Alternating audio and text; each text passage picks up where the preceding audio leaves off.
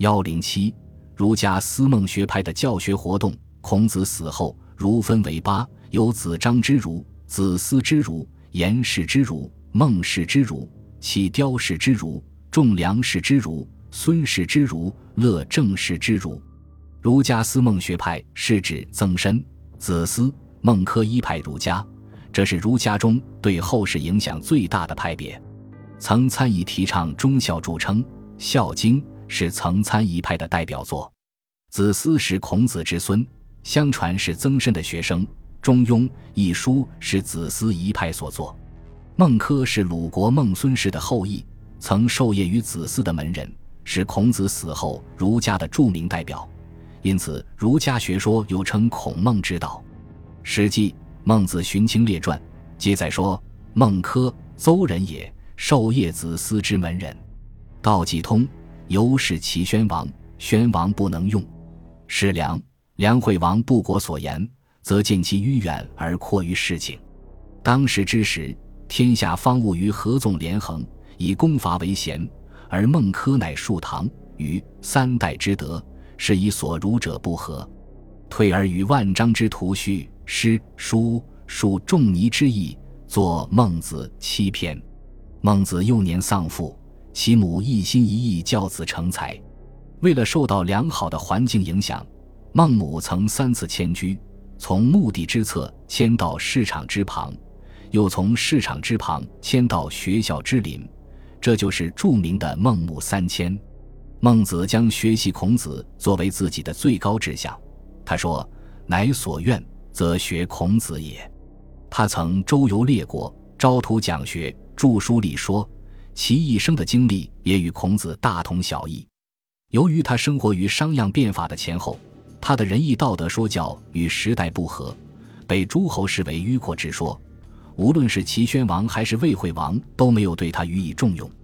孟子曾到齐国的稷下学宫讲学，齐宣王给他以很高的礼遇，使他位为上卿，俸禄一万钟，每次出门后车多乘，相当威风。但他所阐述的唐于三代之德离现实太远，因此在政治舞台上，孟子一直没有站稳脚跟。到晚年时，他回到家乡，专门著述并从事教育事业。哲学上主张性善论，政治上主张王道和仁政，这是孟子学说的核心。正是在这一学说的指导下，孟子十分重视教育的作用。他认为，作为一个国家的统治者。要治理好国家，关键在于争取民心及争取人民的拥护，而争取民心主要不应依靠政权的力量，而应借助于教化的作用，也就是政治、思想、伦理教育的作用。因此，他明确指出：“善政不如善教之得民也。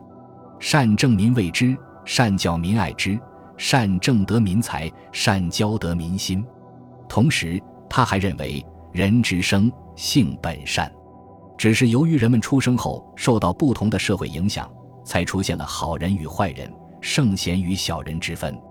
一个人只有经过教育学习，才能克服外界的干扰，保持住自己的善性。他说：“人之有道也，饱食悬衣，逸居而无教，则近于禽兽。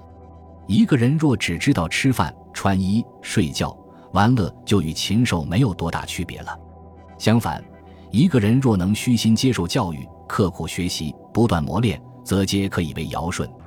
因此，孟子一生中都非常热爱教育事业。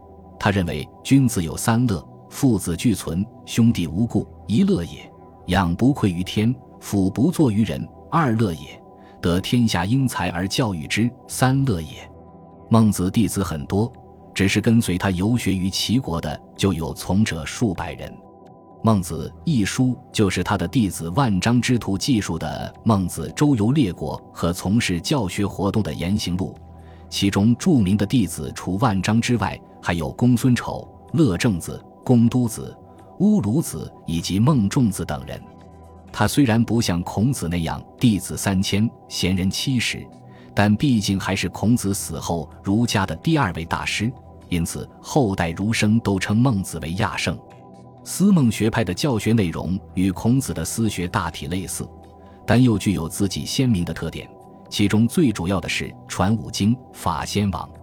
孟子本人就是在儒家经典五经的熏陶下成长起来的，这就是赵岐所说的：“孟子长师孔子之孙子思，知儒术之道，通五经，尤长于诗书。”而当他收徒讲学之后，也是师承儒家的教学传统，继续将五经作为教学的主要内容。这就是《史记》所说的“退而与万章之徒叙诗书数仲尼之意”。据《孟子·滕文公》上记载，孟子道性善，言必称尧舜。他认为规矩方圆之治也，圣人人伦之治也。欲为君，尽君道。欲为臣，尽臣道，二者皆法尧舜而已矣。无规矩不成方圆，无圣人难明人伦。不论为君为臣，都应该学习先王之道，效法尧舜。他主张不迁不忘，律由旧章，遵先王之法而过者，谓之有也。圣人既节目立焉，既之以规矩准绳，以为方圆平直，不可胜用也；既节而立焉。既之以六律正五音，不可胜用也；既节心思焉，既之以不忍人之政而人负天下矣。故曰：为高必因丘陵，为下必因川泽，为政不因先王之道，可谓治乎？由此可以看出，孟子所讲的法先王，主要是强调后人要学习前人总结出来的知识和经验，其中包括规矩准绳、六律。五音以及为政之道等，这在教育学上属于昨天的教育，其核心是过去的一切都是美好的。教育的作用就是把人类已有的知识、经验传授给下一代，让下一代像老一代那样去学习、思考和生活。对这种主张，应该一分为二：学习人类已有的知识和经验，应该说是正确的，人们的学习一般从此开始；但主张不迁不忘，虑犹旧章。一切都按老规矩办事，不许学生超过前人，不许越雷池一步，这就是一种保守主义的教育了。这是思孟学派在教育内容方面的第一个特点。倡仁政、行王道是思孟学派教给学生的主要政治理论，而明人伦、重道德则是思孟学派的主要伦理思想。孟子认为，不以仁政，不能平治天下，而仁者无敌。以德行仁者亡，实行仁政，则可以无敌于天下。他曾对魏惠王全面阐述过仁政的作用。晋王发政施仁，使天下士者皆欲立于王之朝，耕者皆欲耕于王之野，商贾皆欲藏于王之室，行旅皆欲出于王之土。天下之欲及其君者，皆欲复速于王。其若是，孰能御之？孟子所说的仁政，归纳起来有以下几点。一是夫仁政必自经界时，要恢复井田制，使民有恒产，每家农户有百亩之田，五亩之宅。因为有恒产者有恒心，无恒产者无恒心，使人民家家户户有一份固定的田产，这是孟子仁政的经济基础。二是要分田制禄，即恢复世卿世禄和宗亲分封制。三是亲亲仁也，未有人而遗其亲者也。在用人政策上，他既讲尊贤，又讲亲亲，主张在亲亲的圈子中用人。他说：“为政不难，不得罪于巨士，建议执政者不要侵犯有封邑的贵族们的利益。”四是反对一切战争和改革，他公然提出善战者服上刑，连诸侯者赐之，辟草来人土地者赐之。五是省刑罚，薄税敛，努力做到不为农时。使民不饥不寒，以不忍人之心行不忍人之政。六是讲仁义不讲利。孟子主张王道，反对霸道，即主张实行尧、舜、禹、汤、文、武、周公、孔子所提倡的所谓圣人之道。他指出，如欲平治天下，必须实行先王之道。孟子认为，民为贵，社稷次之，君为轻。又说：“诸侯之宝三：土地、人民、政事，得乎丘民而为天子。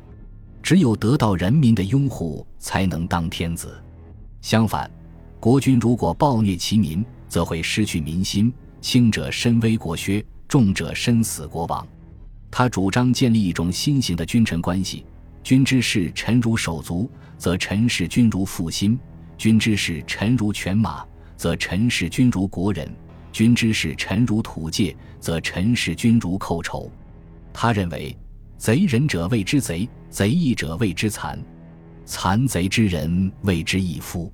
对不行仁政的暴君可以流放，可以诛杀。周武王讨伐商纣王，不是弑君，不过是诛一毒夫而已。孟子教育他的学生要立天下之正位，行天下之大道，要为施仁政、行王道而努力奋斗。